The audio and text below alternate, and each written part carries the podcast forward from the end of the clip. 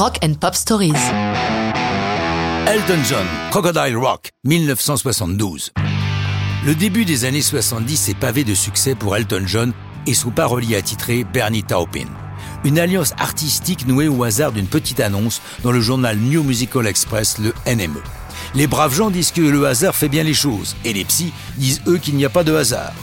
Elton enregistre des albums à tour de bras car son contrat stipule qu'il doit en fournir deux par an à sa maison de disques. Pas grave, les deux hommes sont prolifiques. Ils viennent d'aligner les tubes sur l'album Anki Château, mais travaillent déjà pour son successeur.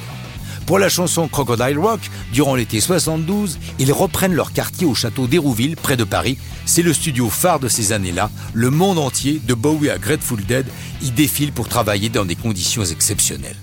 Elton John a l'idée de cette chanson alors qu'il est en tournée en Australie.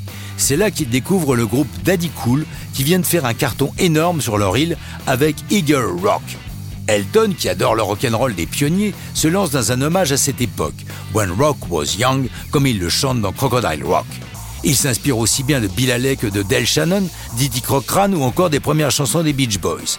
Pour le refrain, il a l'idée avec Bernie des La La La La en voix de tête, en falsetto, et pompe assez ouvertement le Speedy Gonzales enregistré en 62 par Pat Boone. Cela vaudra aux deux Anglais quelques soucis avec les auteurs de Speedy Gonzales qui les attaquent pour plagiat. Mais les choses se règlent discrètement entre gentlemen et les poursuites sont abandonnées. L'ambiance musicale guirette de Crocodile Rock contraste fortement avec le texte qui lui est vraiment une page de nostalgie. Le héros est un type qui regrette tellement le bon vieux temps du rock'n'roll.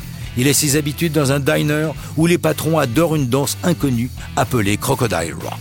Bernie Taupin a une relation étrange avec cette chanson. Il dit c'est une dichotomie. D'un côté, ça m'est égal d'avoir créé cette chanson. D'un autre, ce n'est pas le genre de choses que j'aurais envie d'écouter. Heureusement pour eux, ce n'est pas le cas du public. Crocodile Rock sort le 27 octobre en Grande-Bretagne et le 20 novembre suivant aux États-Unis. Elle ne se positionne que numéro 5 au Royaume-Uni, mais en Amérique c'est un triomphe et il prend la tête des classements. Ce succès a un revers pour Elton, les auditeurs plébiscitant tellement Crocodile Rock, les DJ des radios, obligés de la jouer, finissent par la détester. Tout cela n'empêche pas l'album Don't Shoot Me, I'm Only the Piano Player d'être un succès mondial, mais ça, c'est une autre histoire de rock'n'roll.